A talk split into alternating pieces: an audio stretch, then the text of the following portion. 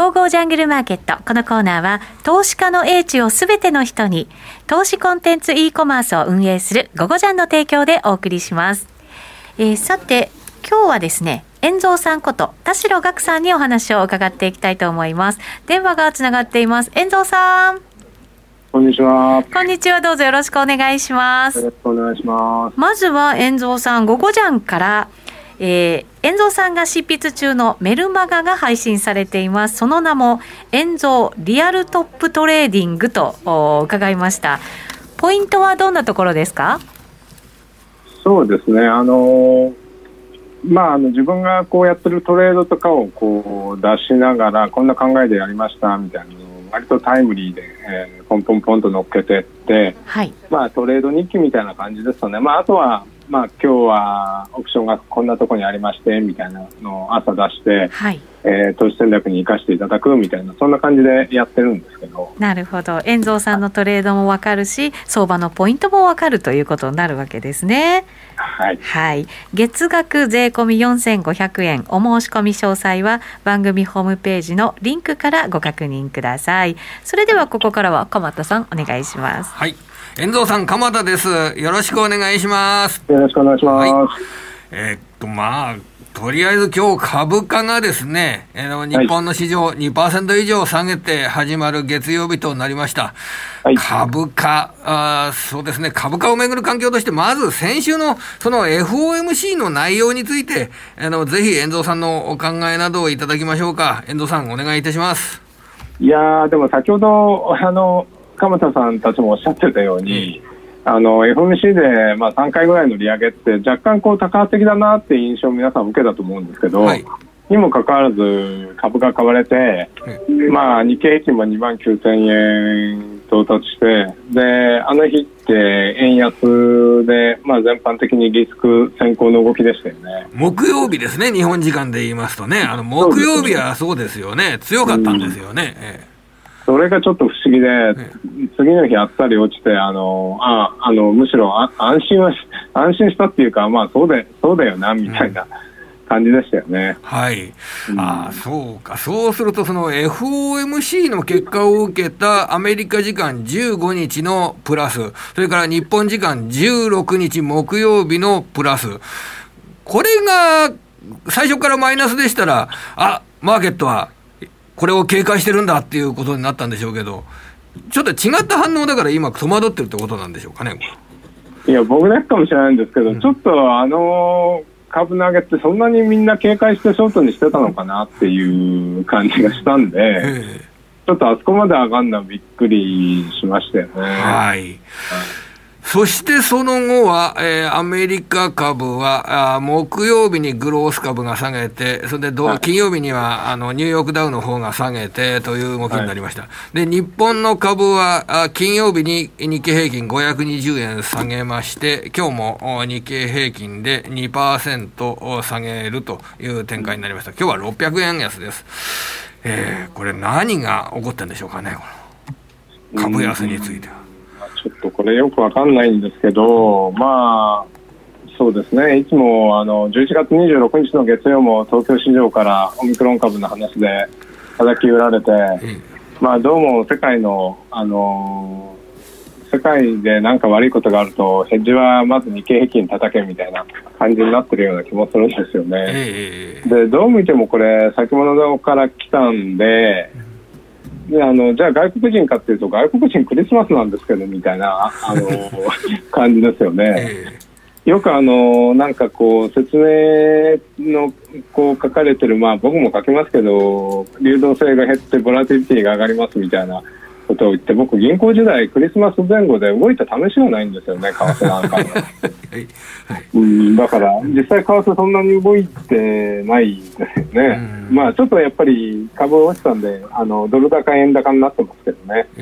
うん、だちょっとこれすごくまあ、だからあの世界的にやっぱり今日多分材料にされてるのはあのオミクロン株の話であるとか、えー、中国が、えー金利を下げたとか、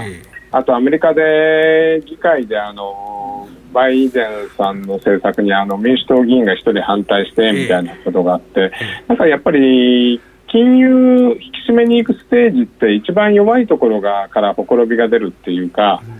まあ、それでやっぱり新興市場とかあのトルコとかあの中国とかが来てでも、まあ、とりあえず日経平均売っとけみたいなそんな感じのような感じじゃないかなと思うんですけどね、はい、なんか日本株自体がその景気敏感株として売られるっていうのは分かるんですけど、うん、あの日本株が売られるっていうのはちょっとなんか変なような気がするんですけど。今のなんかお話にあったように弱いところが狙われるっていうそういう部分が結構出たんでしょうかね、日本株に対してはですね。でも結局、金融緩和っていうのは、うん、あの社会的にもこう要はお金が回って、ああ、一息つけたなって、経済的にも金融的にもなることじゃないですか。えー、で、これで引き締めが来るってことは、いよいよ、あの、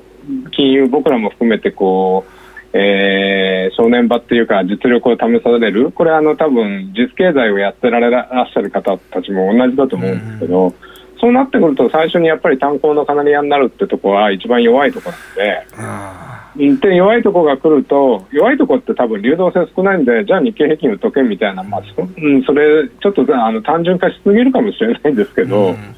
そんな感じにされてるような気もするんですよね。あの今の、ね、実社会の例もありましたけれどもそうするとこれから先あの飲食業ですとかがあこれまあ、例えば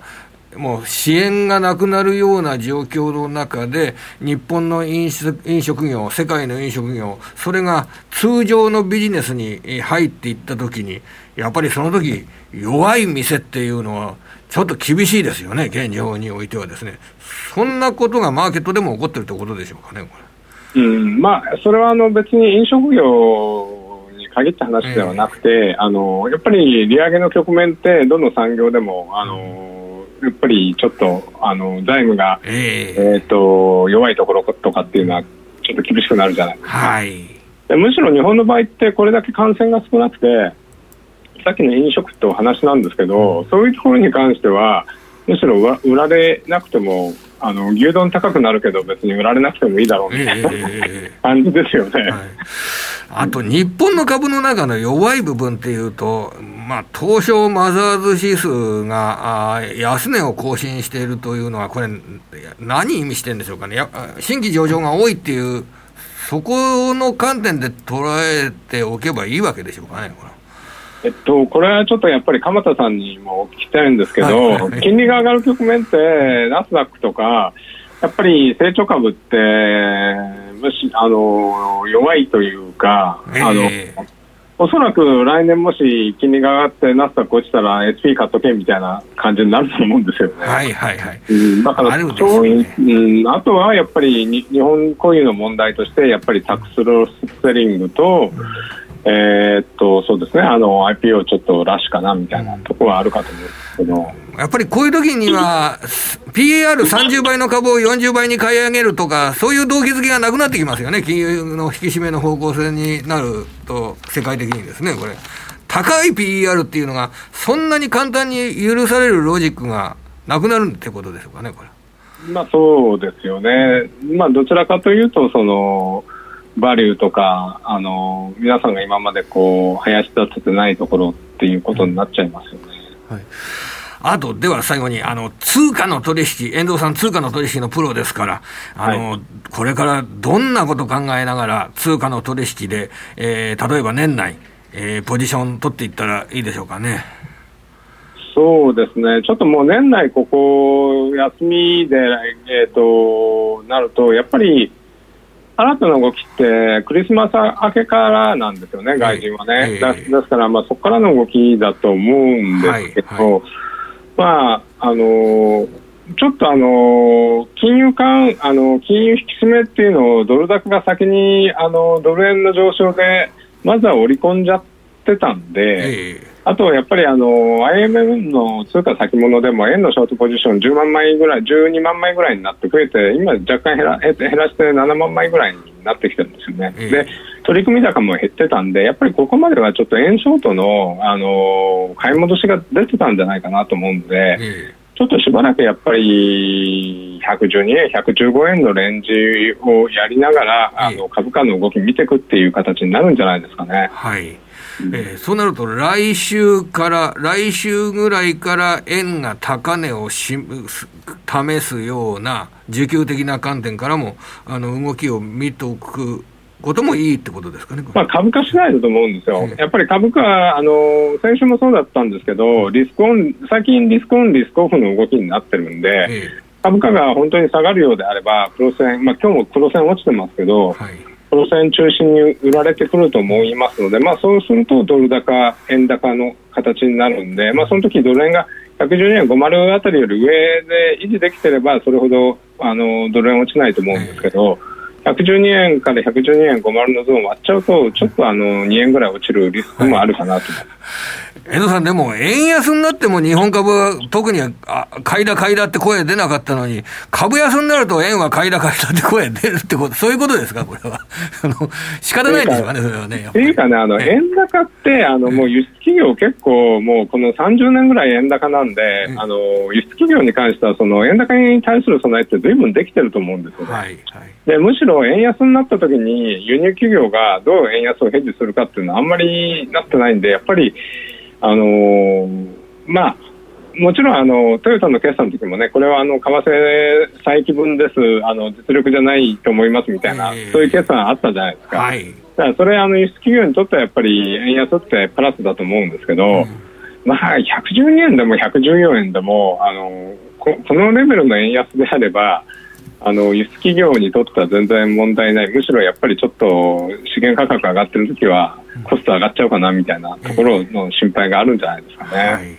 わかりました。遠藤さん、あの、本日もいろいろと教えていただきまして、ありがとうございました。いえいえ、ありがとうございます。はい